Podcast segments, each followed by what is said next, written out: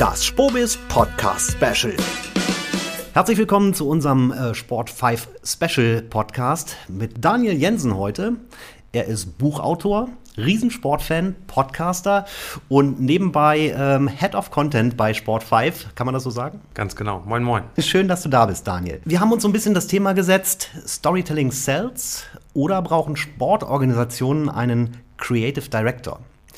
Eine Frage, die nicht so ganz leicht zu beantworten ist. Äh, wollen wir mal gucken, ob wir das in der nächsten halben Stunde so ein bisschen aufdröseln wollen können. Anfangen würde ich gerne mit dir bei dem Munich Game, dem Football Game, was in München stattgefunden hat. Ähm, du bist ein riesen Football-Fan, das ist kein Geheimnis. Aber wie hast du das als Professional erlebt? Jetzt nicht als Fan, sondern als aus der professionellen Sicht und zwar was Brands und auch die Fans angeht.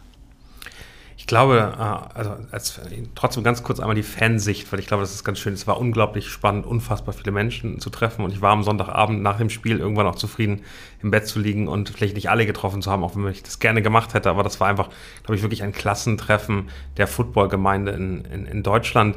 Äh, aus professioneller Sicht glaube ich, dass wir alle unfassbar viel Potenzial noch gesehen haben, was bisher noch nicht genutzt wird. Also ähm, die NFL hat es geschafft, ähm, und dann sind wir beim Thema Storytelling, ähm, ein Event zu schaffen, wo man hin wollte, wo man da sein wollte, wo mich danach ganz viele angeschrieben haben, oh, es ist so traurig, ich hätte ja nicht gedacht, dass es so krass wird. Ich wäre so gerne dahin gefahren. Nächstes Jahr bin ich definitiv dabei. Also die NFL hat es nicht nur geschafft, einen Hype vorher hinzukriegen. Äh, am Ende, die, die Zahlen ja riesengroß, über 900.000 Leute wollten Tickets kaufen, waren in dieser ominösen ähm, Warteschlange bei Ticketmaster, ähm, wollten insgesamt über drei Tickets im Schnitt kaufen, also über drei Millionen Ticketanfragen, die die NFL verkaufen konnte. Und das merkte man dann auch vor Ort. Also die Stimmung, jeder, also jeder war happy. Also gerade der Samstag, eigentlich der Samstag vor dem Spiel war der besondere Tag weil also ich habe noch nie eine Stadt so voll gesehen von Sportfans und ich habe schon alles Mögliche an, an Finals gesehen, ob es ein DFB-Pokalfinale in, in Berlin ist, ob es äh, andere große Finalspiele sind. Die Stimmung in der Stadt, gerade in der deutschen Stadt, habe ich noch nie so erlebt. Es war einfach überall Football-Trikots zu erleben. Es waren überall irgendwelche Events, wo die Leute hinliefen und ähm, das glaube ich unfassbar. Also habe ich so noch nicht gesehen und das Spiel an sich war dann war dann ein Footballspiel. Das äh, war dann vielleicht noch ein bisschen ernüchternder als all das drumherum. Hm. Wir kennen das ja aus, aus Amerika, äh, wenn sich die Leute vor dem Stadion, vor einem Spiel treffen, Tailgating, äh, ein Riesen-Happening. Da geht es jetzt nicht um, wie in Deutschland beim Fußball, äh, Fangruppen treffen aufeinander, sondern da wird gemeinsam gefeiert. Und ich glaube, diese, dieses Erlebnis hast du gerade beschrieben, was in München passiert ist. Ähm, da sind wir dann beim Stichwort Storytelling. Ähm, da wird ja eine Zielgruppe angesprochen, die sich ja eigentlich, sagen wir, erstmal mit, mit Football per se gar nicht so auskennt. Das ist ja noch eine Sportart, die relativ weit weg ist, es sind komplizierte Spielzüge und und und. Und trotzdem hat es die NFL geschafft, aufgrund offensichtlich auch geschickten Storytellings diesen, diesen Hype zu schaffen. Äh, wie haben die das gemacht? Also erstmal das Tailgating in Deutschland war definitiv am Abend davor. Also das muss man ganz genau sagen. Das war auch eine ähnliche Stimmung. Ähm, und die NFL hat ja ähm, Community Building gemacht und äh, das angefangen ähm, eigentlich ja schon viel, viel früher. Also in den 90ern mit äh, dem American Bowl, der stattgefunden hat zum ersten Mal direkt nach dem äh, Mauerfall. Äh, Chiefs gegen Rams in Berlin, aber dann wirklich über die 90er hinaus äh, den World Bowl danach, danach die NFL Europe und hat da schon äh, geschafft, einen ein, ein Sportereignis zu schaffen, was sehr viel mehr Event ist, wo es darum geht, dass man drumherum in irgendeiner Form, das hieß damals, glaube ich, Power Party in der NFL Europe, ganz viele Leute, die davor gekommen sind, die dann teilweise auch nur gekommen sind, um diese Party mitzumachen und danach noch ein Footballspiel zu gucken, aber die eben reingekommen sind, weil es Spaß war, weil die Leute Bock drauf hatten, da äh, zu unterhalten. Da, haben die, da hat die NFL ehrlicherweise sehr, sehr viel Geld verbrannt und mit dem neuen äh, Commissioner haben sie dann gesagt, wir müssen das anders aufstellen. Wir gehen nicht mehr auf Preseason oder eine eigene Liga, sondern wir gehen auf wirkliche reguläre Footballspiele, die wir bei uns in der Saison haben, die auch was zählen. Dafür dann in wirklich einzelnen unterschiedlichen Städten. Wir fangen an in London und seit 2000 2008, 2007, 2008 gibt es eben äh, diese London Games, die wir jetzt kennen und die jetzt erweitert wurden, erst um Mexiko und jetzt eben auch um, um Deutschland zum ersten Mal. Und ich glaube, gerade ein Spiel vor Ort zu haben, ein Ereignis zu haben, was, äh, was, was es sonst nicht gibt, wenn man nicht da war, hat man es verpasst. Das ist das, was äh, jetzt in den letzten Monaten so besonders war. Kommen wir nochmal zur, zur Kreativität zurück. Ähm, ihr habt bei Sport 5 eine eigene Kreativabteilung. Creative Campaigning. Ähm, da macht ihr euch genau darüber eben auch Gedanken, wie kann man eigentlich Content kreieren, der eine Geschichte erzählt, auch darüber hinaus, nicht nur zu einem Ereignis. Da geht es dann um Buzzwords wie Mehrwert und Relevanz. Ähm, lass uns das mal mit Leben füllen. Was, was ist für dich tatsächlich äh, ein Mehrwert und auch wie würdest du für dich äh, Relevanz oder auch für den Kunden definieren? Naja, es war eben, wenn man in die 90er Jahre zurückguckt, da hat es gereicht, als, als Marke einfach auf dem Trikot zu sein, auf der Bande zu sein. Man wurde wahrgenommen äh, und das war was Besonderes und das konnte man emotionalisieren. Ich glaube, dass sich einfach unsere gesamte, äh, gesamte ähm, Aufmerksamkeitswelt unfassbar geändert. Wir jeden Tag sehen wir tausende von Marken, tausende von Werbung, die in irgendeiner Form so unbewusst bei uns vorbeilaufen. Und ähm, das ist im Fußball nicht anders, das ist im Sport allgemein nicht anders. Man kann das Content War nennen. Ähm, und das ist gerade, wenn man auf die sozialen Medien guckt, unfassbar. Also man scrollt hoch und runter und sieht unglaublich viele Markenlogos, unglaublich viele Inhalte. Und ich glaube, da äh, mussten wir auch als Sport sagen, so wie können wir da denn funktionieren und wie können wir da tiefer reingehen. Und äh, für uns und die Kreativabteilung, äh, der Creative wirklich auch Richtung Campaigning, bedeutet eben, wie können wir unseren Partnern schon beim Rechte verkauft, bei den Informationen, aber gerade im After Sales, also sobald sie die Rechte erworben haben, unterstützen, dass es auch erfolgreich wird. Es reicht eben nicht mehr nur mit einem Recht rauszugehen und zu sagen, so mein Logo ist da zu sehen, das ist schön und gut, aber ähm, da, da gibt es dann ein Gap hinterher in dem, in dem ganz normalen Verlauf, dass man eben was, was schaffen möchte. Vielleicht ist man bekannt, aber man schafft es dann eben nicht, äh, den nächsten Schritt zu machen, dass die Leute sich auch fürs Produkt interessieren, für die Marke interessieren, Werte verstehen. Und um diese Ziele zu erreichen, ich glaube, die KPIs im Sportbusiness allgemein werden immer härter und werden immer klarer und rücken auch weiter zurück in dem Verkaufsprozess. Und dafür sind wir da, um, um Kampagnen zu machen, um Content zu generieren mit Creatern, mit Gesichtern, mit äh, Menschen aus der Umgebung des Vereins, die auch authentisch sind, der eben wirklich im Kopf bleibt und der, der, der dann verstanden wird. Und da ist eben Storytelling das, das Größte. Also Menschen, die Geschichten erzählen, das klingt immer so einfach und alle sagen, das kann ich doch auch, ich erzähle doch auch Geschichten, aber ich glaube, es ist eine Kunst, dann die richtige Geschichte im richtigen Moment der Zielgruppe zu ergeben, die, die da Interesse daran hat. Und wir haben so viele Sponsoren, dass man Zielgruppen einfach fragmentieren muss. Und ich glaube, eine ganz wichtige Zielgruppe, und um die kämpfen wir, um die diskutieren wir ganz, die nennen manche Leute Generation Z. Ähm, ich glaube, es ist einfach die junge Generation, die jetzt nachkommt, die vielleicht eher auf TikTok ist, die eher auf Snap, Snapchat ist, die vielleicht auch ähm, eine ganz andere Aufmerksamkeitsspanne alleine hat, also diese 1,4 Sekunden. Das war vor fünf Jahren, habe ich mit, mit Bayersdorf Nivea als Kunden damals gesagt, da waren es 1,8 Sekunden, nochmal 0,4 Sekunden verloren. Auf, auf TikTok sind es 1,4, mehr nicht. Genau, kommen wir gleich nochmal zu, was, äh, was für äh, Content-Formate wichtig sind, worüber man sich Gedanken machen muss. Aber wir hatten gerade auch einen interessanten Podcast mit Olaf Schröder, der auch schon gesagt hat, ähm, gerade wenn es auch um Ausschreibungen geht, dann sollten sich die, die Rechtehalter eigentlich auch im Vorfeld schon Gedanken machen um eine, wir mal, 360-Grad-Betrachtung. Und da äh, stichst du ja genau quasi mit rein und sagst so, dann muss man sich eben auch im Vorfeld schon mal Gedanken machen. Was verbinde ich eigentlich mit dem Recht? Wie sieht meine Content-Strategie aus? Und, und, und. Ähm, und da sind wir dann eben tatsächlich auch bei der Frage, ist ein Content Creator tatsächlich die Lösung dafür, ähm, gerade wenn wir die, die junge Zielgruppe ansprechen wollen. Und da geht es dann tatsächlich um die Dramaturgie, um die Formate, um die Plattformauswahl. Und ähm, da seid ihr natürlich äh, Profis, Content is King, Storytelling Sells, äh, unsere Überschrift. Ähm, wir hatten schon über Relevanz und Mehrwert gesprochen, aber äh, wenn du jetzt sagst, äh, guter Content und vielleicht hast du auch einen Case dabei, ähm, wie schaffe ich denn, sei mal, einen relevanten Charakter? Du sagst, ja, es ist ja einfach, äh, eine Geschichte über Leute zu erzählen, aber du musst sie ja erstmal finden, du musst sie davon überzeugen, äh, für den Verband, Verein, wie auch immer aufzutreten, aufzubauen. Der muss Zeit haben. Das kostet natürlich äh, auf der einen Seite ein Invest in die Produktion, in die Strategie, aber du musst natürlich auch die Person haben, um die du das Ganze stricken willst. Wie gehst, gehst du sowas an? Ist ja so ein bisschen der kreativ, die kreative Blackbox, die da, da drin ist, die, glaube ich, gar nicht immer äh, erkannt werden kann. Es hilft aber, äh, glaube ich, wirklich einen, einen Content-Prozess zu schaffen, der, der darauf äh, einzahlt, beide Seiten zu verstehen. Und es ist immer so ein bisschen der Sweet Spot, ähm, den wir dazwischen haben, Inside Out, Outside In. Also einmal von der Marke, von dem Rechtehalter, vom Verein. Was sind traditionell Sachen, die sie interessieren? Was sind Werte, die sie leben wollen? Was ist ähm, vielleicht der Ursprung, der örtliche Ursprung ganz oft bei Sportvereinen? Ähm, und ähm, was sind, was sind auch eigene, eigene Stories, die sie sich selbst auferlegt haben, die sie gerne erzählen wollen.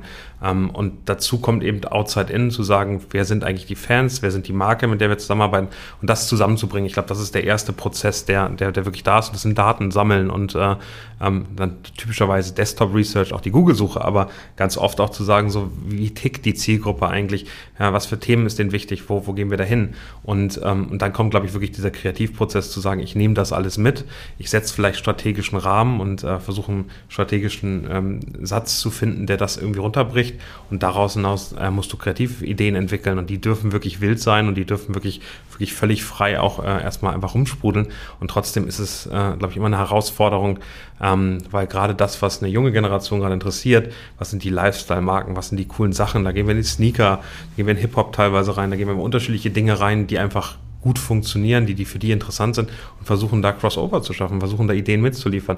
Und ja, die Überschrift war ein bisschen Richtung Creative Director und ich glaube, genau da kommt man dann hin. Das ist die Aufgabe eines Creative Directors, einer Marke normalerweise zu sagen, ich mache nicht nur den Look and Feel, sondern ich überlege mir Collaborations, ich überlege mir, wie kann ich die Zielgruppe, die ich erreichen möchte, optimal erreichen wie kann ich cool sein. Vor zehn Jahren hätten wir gesagt, man möchte eine Love-Brand sein. Ich glaube, den, den, Begriff, den haben wir so ein bisschen überlebt vor Glück, aber am Ende geht es darum, cool zu sein. Es geht darum, darum relevant zu sein, ähm, weil ich eben ähm, das bin, was die Leute tragen möchten, was die Leute sich mit zeigen möchten, wo sie stolz drauf sind, Fan des HSV, der Kansas City Chiefs oder der, der, der Chicago Bulls zu sein. Ich glaube, genau da steckt das hinter. Kommen wir nochmal auf diese junge Zielgruppe zurück. Die hat ja nun auch, da hat es einen Wertewandel äh, gegeben, da sind andere Dinge wichtiger als in meiner Generation zum Beispiel, was ja auch gut ist.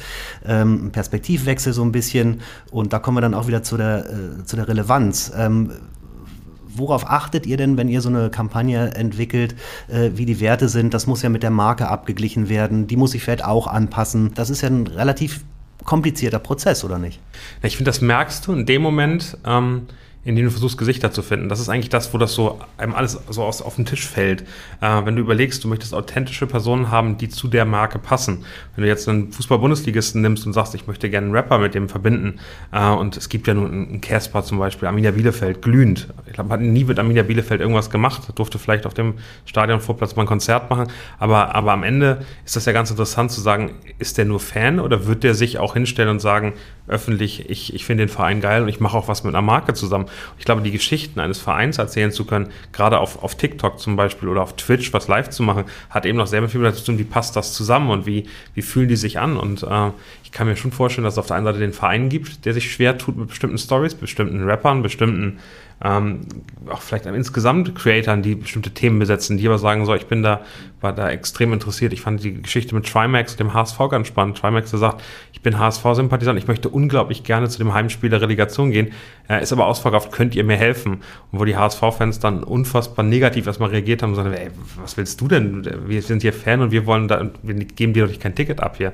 Und gleichzeitig ist es auf der anderen Seite, glaube ich, wirklich dieser, dieses, und das ist dann wirklich eine, eine ganz enge, enge Richtung und gerade die man gehen muss, wo man gucken muss, wie passt das eigentlich, äh, um weiterhin authentisch zu sein, Leute zu haben, die gut funktionieren, die Geschichten erzählen können, die sich richtig anfühlen. Und vielleicht kommen die auch erst in Fans, als dann immer der, der nächste Rapper oder so zu sein. Aber die, die muss man eben selbst aufbauen und äh, auf der anderen Seite eben ähm, dann auch weiterhin effektiv, effektiv in der Kampagne zu sein, weil klar hat man KPIs, klar hat man Ziele, aber genau das ist immer schon diese schwierige Aufgabe eines, eines Creative Directors, der bei Brands ja genau das Gleiche machen muss. Der muss am Ende einen, einen Preis rechtfertigen, für den man ein Produkt verkauft, gerade dieser Luxussegmenten. Und die muss er eben aufbauen, indem er es schafft, ähm, ein, ein Need zu, zu generieren. Und ich glaube, das ist, das ist die Herausforderung, die Rechtehalter haben. Das ist aber auch unfassbar interessant bei jeder Kampagne, die wir machen. Und ähm, da haben wir gelernt, ähm, dass gerade im Sportbusiness Kampagnen nicht so funktionieren und so laufen, wie sie normal in der Wirtschaft, im, im Marketing funktionieren. Ich glaube, da versuchen wir mit knapp 20 Leuten, und das sind wirklich Redakteure, über, über Grafiker, über Videoproducer bis hin zu 3D-Visualisierung diese Geschichten erzählen zu können. In-house, wir haben nicht alles in-house, das, was wir immer rausnehmen, sind, sind Kameraleute, Produktionsteams. Ich glaube, da ist es sehr individuell. Wenn wir da drei, vier, fünf Leute hätten, würden die immer einen ähnlichen Stil haben, eben eine ähnliche Richtung haben. Da sind wir sehr gerne individuell, aber der Rest ist eben so, dass, ähm, dass wir in der Lage sind, auch alles in-house äh, abzuliefern und, und Brands zu unterstützen, genauso wie Rechtehalter. Ja. Vielleicht noch ein schöner Case, weil du vorhin gefragt hast. Ja, ich finde BVB in den USA nämlich ganz spannend. Also ja. Social Media haben wir da ähm, mit den US-Kollegen aufgebaut und haben den BVB völlig anders dargestellt, viel heroischer, viel emotionaler ähm, die einzelnen Spieler leben lassen in den USA auf Twitter, auf Instagram. Riesige Reichweite, finden auch die Deutschen cool, aber das Zielsetzung ist, den amerikanischen Markt zu erreichen. Mhm. Mit einer viel seichteren, mit viel einfacheren Kommunikation, die aber sehr viel mehr an diese Popkultur in den USA angepasst ist. Und das ist ein typisches Beispiel, wie sowas funktionieren kann. Mhm. Also man muss sich auf der einen Seite tatsächlich auch die Märkte angucken, was will ich erreichen, wo will ich es erreichen, mit wem will ich es erreichen. Ähm, ich würde gerne noch einmal kurz einen Schritt zurückspringen. Ähm, ja. Mir ist gerade irgendwie spontan der Militermann zum Beispiel eingefallen. Ist eine künstlich geschaffene Figur, ja. die aber jeder kannte. Natürlich auch über eine Zeit lang aufgebaut. Würde denn, ähm, wenn ich jetzt sage, der Verein hat äh, die und die Ziele und ich finde eine Persona, die auf das passt, was der Verein sucht, und ich würde die versuchen aufzubauen, würde das in der Zielgruppe funktionieren, ja oder nein? Was meinst du? Das, das Schöne ist, ja, es würde funktionieren und das äh, sieht man ganz oft an, an TikTok-Kanälen. Das finde ich ganz, ganz spannend. Ganz viele TikTok-Agenturen, die suchen sich Creator, also freie Leute, die reden können, die in der Lage sind, ein Thema rüberzubringen, die das erklären können, die sympathisch sind, die den Stil von TikTok können und setzen die auf Brand-Kampagnen. Ähm, äh, Wirklich frei rauf. Äh, teilweise äh, erklären die dann irgendeine Marke, ein Produkt, was auch immer. Die kennen sich gar nicht aus, die sind gar nicht Experten in dem Thema. Das funktioniert auf TikTok gerade, weil sich der Algorithmus da ändert. Also das ganze Reels-Thema ändert sich ja dahin, dass der Content cool sein muss. Es ist aber nicht mehr so diese ganz, ganz harte Follower-Basis. Natürlich hilft das, aber es ist nicht der Grundstock sozusagen. Ein Video kann Millionen Reichweite haben, ohne dass du einen eigenen Follower hast. Und das sorgt eben dafür, dass der Content gut sein muss. Also am Ende kann das auch funktionieren. Ich finde es im Sport trotzdem gleichzeitig immer ein bisschen vorsichtig, wenn man hinterher rauskommt, dass äh, man Dortmund eine Kampagne gewonnen hat, das war ein Schalke-Fan. Funktioniert nicht, fühlt sich nicht gut an. Trotzdem, na klar, ist es einfacher in der ähm, weil, der, weil wirklich am Ende der, der Content gut sein muss und cool sein muss und spannend sein muss. Der Look and Feel muss richtig sein. Das ist wichtiger, als ähm, immer die gleiche Person zu haben, die da aufgebaut wird. Und da gibt es ganz viele Beispiele, wo das, wo das unglaublich gut funktioniert. Ich finde Indeed und Ingrid, die ja nicht nur so genutzt wird, sondern am Ende dann aus diesem Werbespot noch rausgenommen wird und auch im Sportsponsoring in der, in der Partnerschaft äh, bei Frankfurt funktioniert, das finde ich super smart gemacht und zeigt ganz genau, ohne viel Inhalt, unterhaltsam äh, eine, eine Marke aufzubauen. Kommen wir nochmal auf die, auf die äh, junge Zielgruppe zurück, um die es ja hauptsächlich geht, die äh, dann irgendwann, äh, da soll das Engagement geschaffen werden, die sollen irgendwann in die Stadien auch gehen. Ähm, die halten sich auf im Sport, Gaming, Urban Culture sind so die Stichworte. Ähm, du hast vorhin auch schon gesagt, es muss cool sein, es muss hip sein. Ähm, dann füge ich noch das Hop hinten dran, Hip-Hop. Äh, da kann man viel draus ziehen und viel draus lernen. Ähm, wie passt diese Kultur des Hip-Hop tatsächlich auch mit der jungen Zielgruppe zusammen? Die Diskussion habe ich wirklich über, über Stunden schon äh, mit Nico Backspin geführt. Äh, der ist ein bisschen Urgestein, Hip-Hop-Journalist, ein guter Freund von mir ähm, und ähm, der das ziemlich klar verstanden hat und, und für uns erklärt hat, wieso Sport und Hip-Hop so gut funktioniert, weil die ganz ähnlich, eine ganz ähnliche Mentalität haben. Also mhm. Hip-Hop ist auch immer Wettbewerb. Es geht beim Graffiti gegeneinander, es geht beim, beim Rap-Battle gegeneinander. Es geht in ganz vielen Themen des Hip-Hop geht es um Wettbewerb, um besser sein, um sich zu präsentieren, sich zu zeigen, ähm, die, die, die Zuschauer für sich einzunehmen. Und äh, das ist teilweise ganz ähnlich äh, wie im Sport. Und ich glaube, es gibt, und das, das äh, ist ganz witzig, weil das weiß natürlich keiner in der Öffentlichkeit, es gibt ganz viele Hip-Hop- Artists, die sehr gut befreundet sind mit Fußballspielern, mhm. weil die eben teilweise im ähnlichen Alter sind, wenn sie erfolgreich werden, irgendwann in den 20ern, äh, sehr ähnliche Themen haben und ähnlich erleben. Also die, vor dieser riesigen äh, Zuschauerschaft auftreten, äh, gesehen zu werden. Ähm, und ich fand es schön, und das, das fand ich echt sehr positiv beim NFL-Spieler mit Crow, auch jemanden zu sehen, der sich auch wieder angepasst hat. Der hatte eine mhm. Maske auf, die war so ein bisschen, also es gab ja zwei Crows beim Spiel, und ja. eine Maske auf, die so ein bisschen in einem NFL-Helm nachempfunden war. Aber dass der da auftritt und das wird war, positiv wahrgenommen, das funktioniert auch im Fernsehen bei, bei Pro7. Und ich glaube, das ist, zeigt eben auch, dass die Verbindung vielleicht deutlich nativer ist und ähm, vielleicht auch NFL dann jünger ist. Also ich habe immer mal Zahlen gesehen von einem Telekommunikationsanbieter für dieses Spiel. Mhm. Am Ende war es so, dass ähm, ein Großteil irgendwie unter 40 war, eher sogar unter 30 war, die da im Stadion sind. Davon träumen andere Sportarten natürlich. Mhm. Jetzt funktioniert Crow beim Football, aber eine Helene Fischer nicht beim Fußball. Vielleicht kannst du noch mal kurz sagen, warum das so ist äh, oder nicht funktioniert hat. Und dann kommen wir noch mal ein bisschen auf die NFL auf, die ja durchaus erfolgreich ist im Storytelling auch. Das ist ein, schön, ein schöner also Buzzword da reinzubringen. Das Helene Fischer-Thema ist, glaube ich, immer gezeigt. Ich glaube, die NFL hat ganz bewusst nicht die Halbzeitshow genommen, die sie normalerweise in den USA nehmen, um auch diesen Vergleich in irgendeiner Form so ein bisschen rauszunehmen, so eine Pre-Show gemacht daraus. Ähm, Helene Fischer an sich, glaube ich, ist für die Zielgruppe, die beim Fußball Großteil da ist, vollkommen richtig. Ähm, das Problem ist, dass wir im Fußball eine sehr reine Sportkultur haben. Also der Anspruch von Ultras, aber auch von, von, von, von Avid-Fans, würden wir dann im Englischen sagen, äh, im Fußball ist darauf, der Sport muss über allem stehen und es darf eigentlich nichts vom Sport ablenken.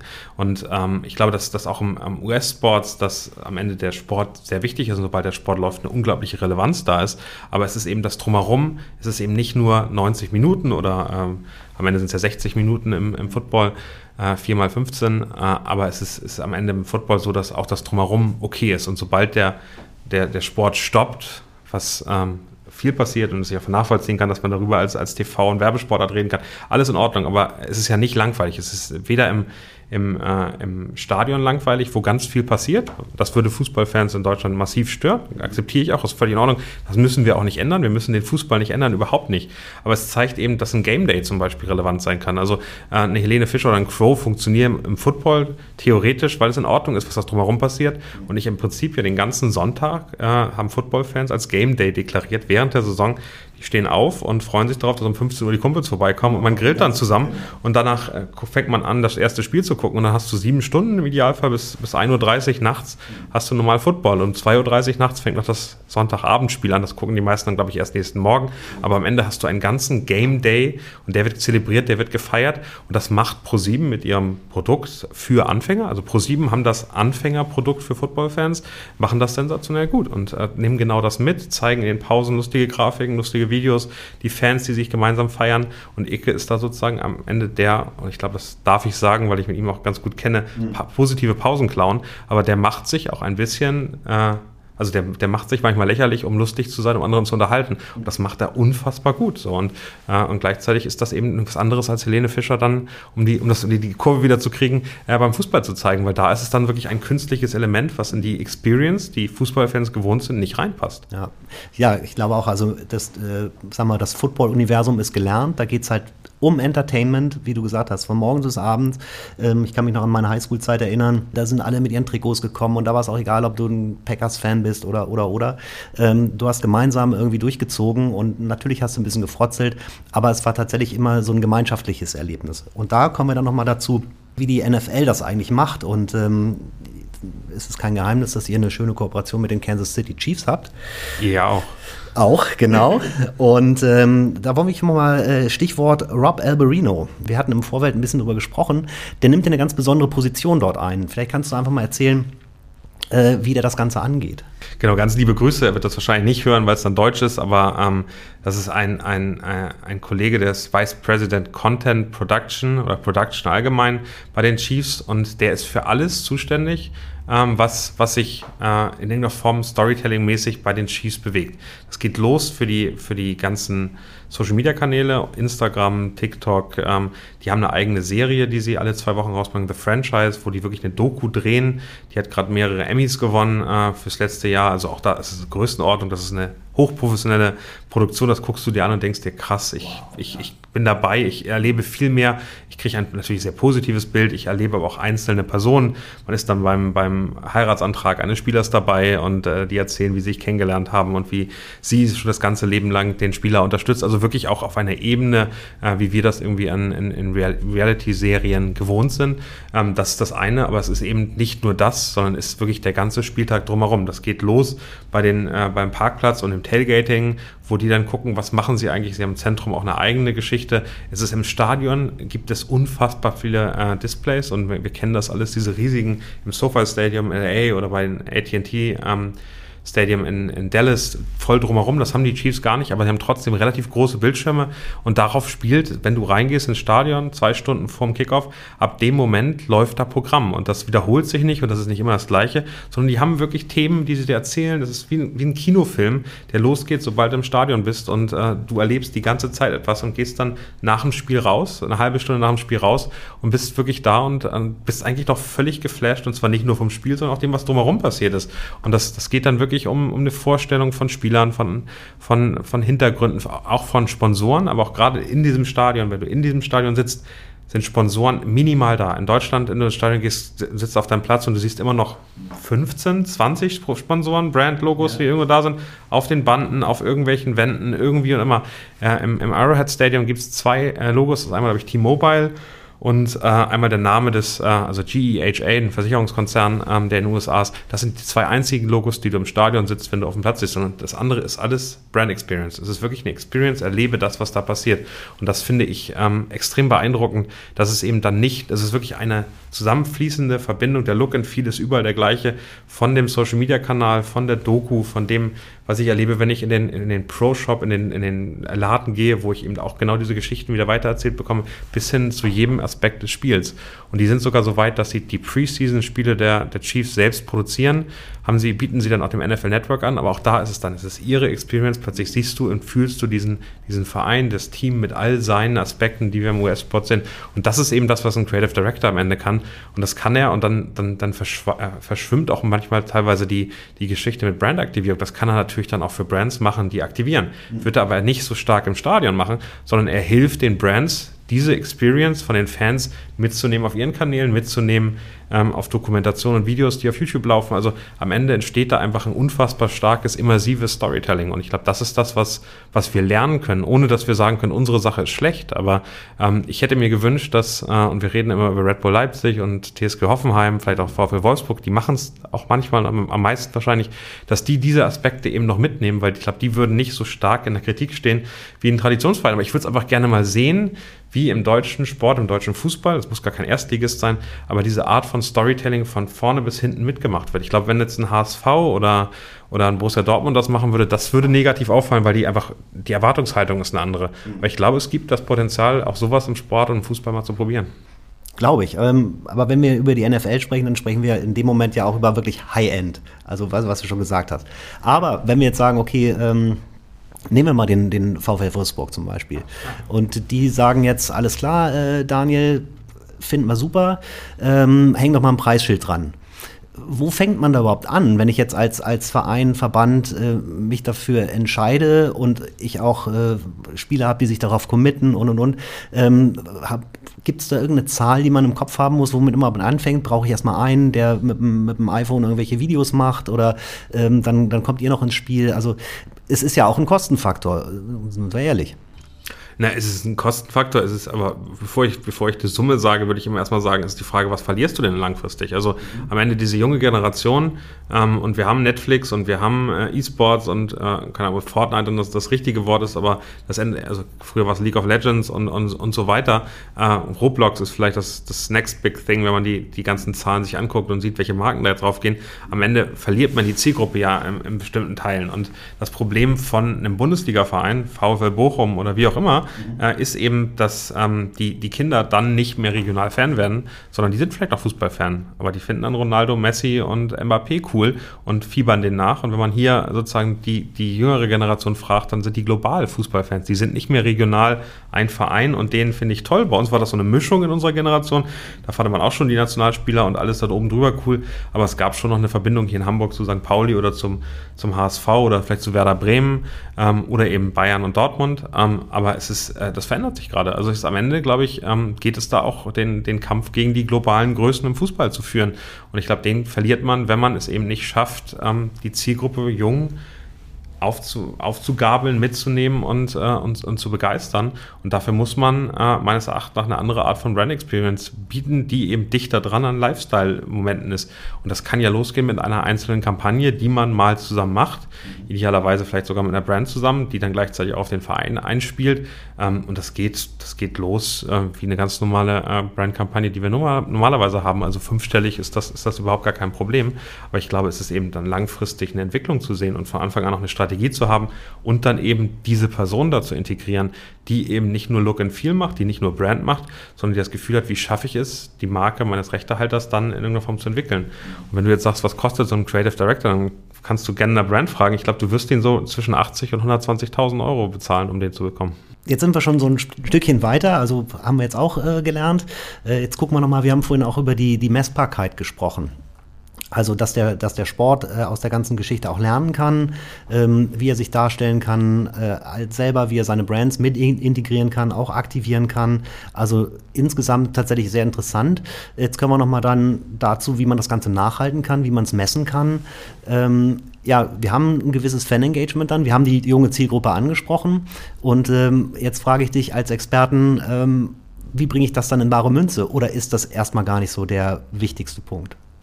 Na, es gibt für mich erstmal also langfristige Ziele und ich glaube, da kann man ganz klar sagen, dass man das natürlich sehr, sehr gut messen kann, äh, wie eine Marke ankommt, eine Marke cool ist, ähm, eine Marke funktioniert in irgendeiner Form.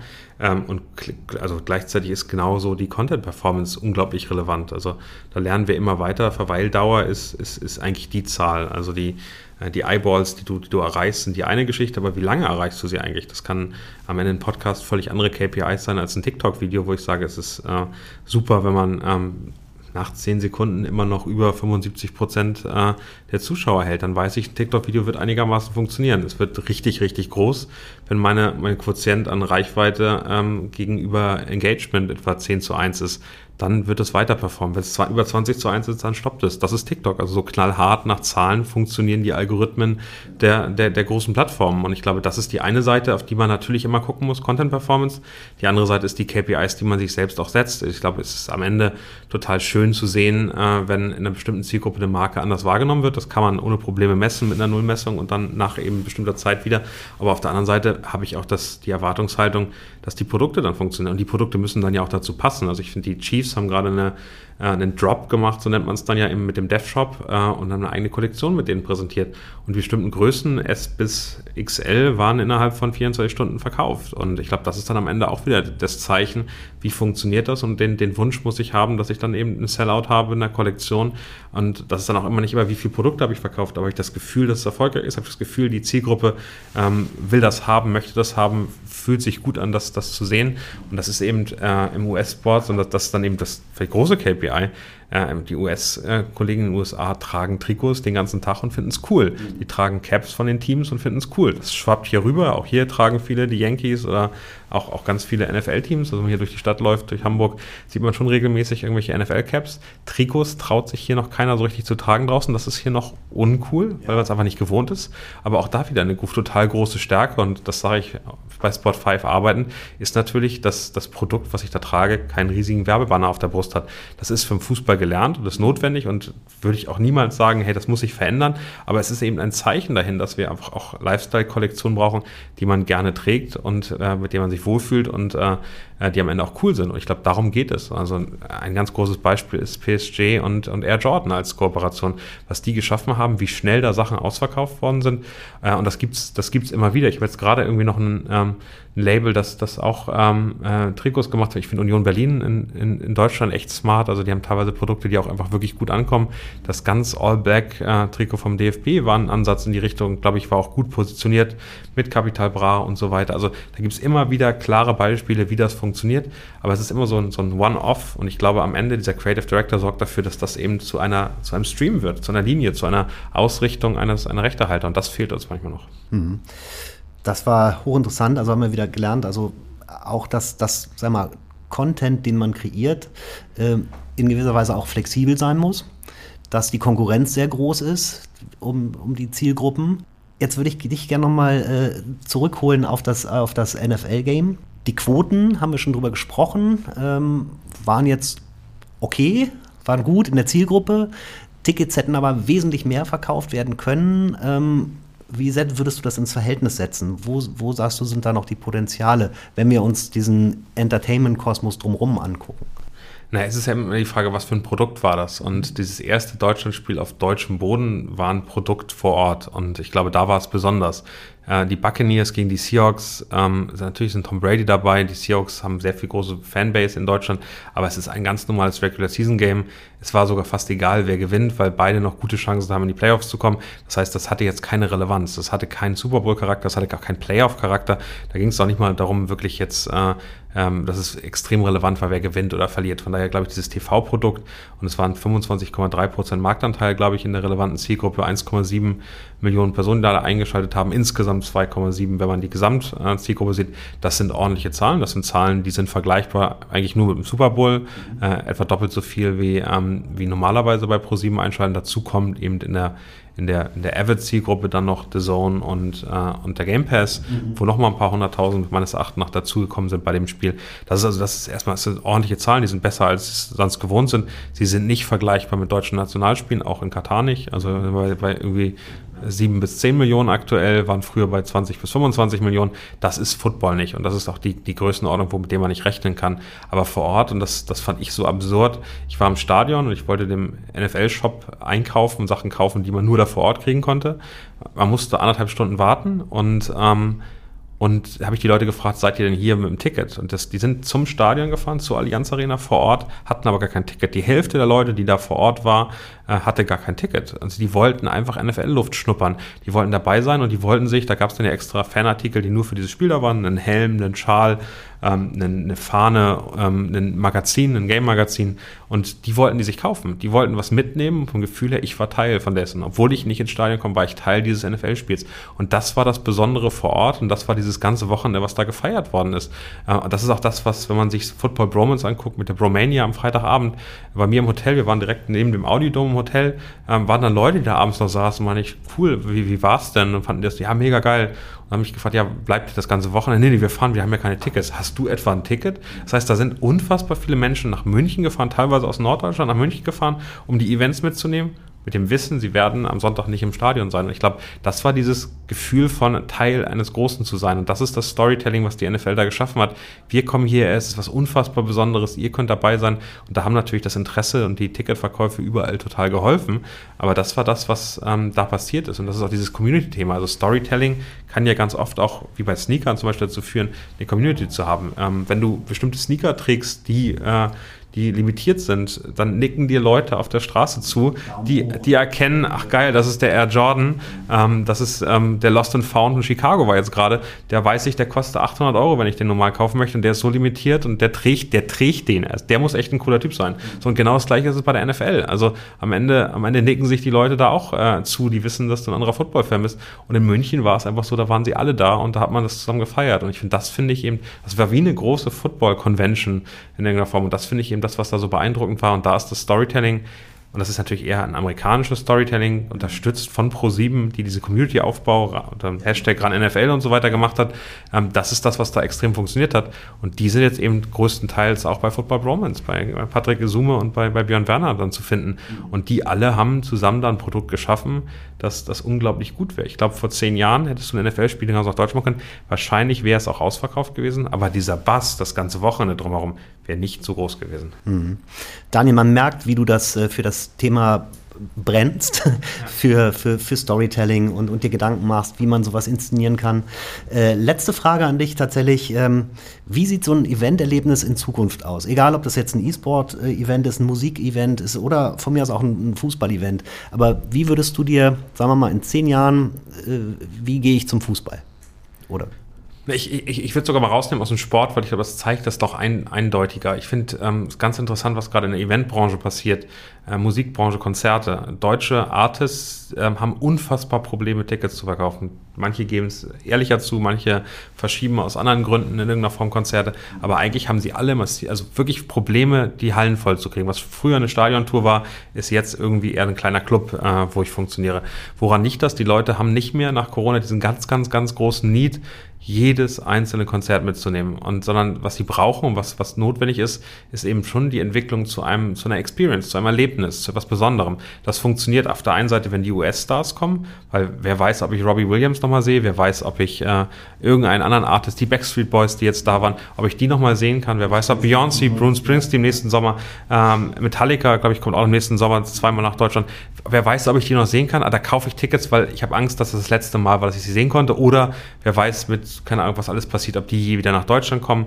Ähm, also bin ich dabei. Genau das Gleiche ist, wenn es Künstler schaffen, etwas Besonderes zu machen. Das kann ihre letzte Konzert sein, fettes Brot. Das kann aber auch Danger Dan zum Beispiel, der sagt, ich habe ein Geburtstagskonzert. Ich lade euch zu meinem Geburtstag nach Berlin ein. Ihr könnt alle dazukommen. Wir machen eine geile Sause. Das verkauft sich, weil es sich gut anfühlt, weil es ein Gefühl ist, da kann ich nur einmal dabei sein.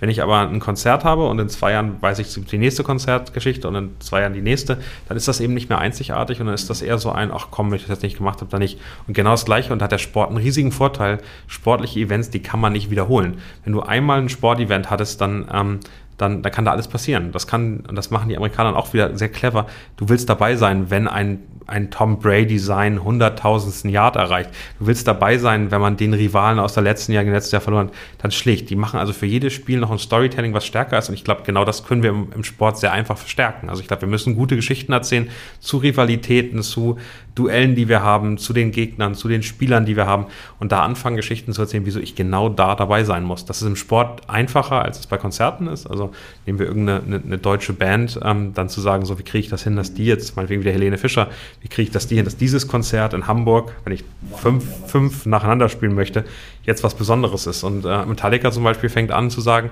wir spielen völlig andere Sets. Also wir spielen ganz andere Songs an unterschiedlichen Konzerten.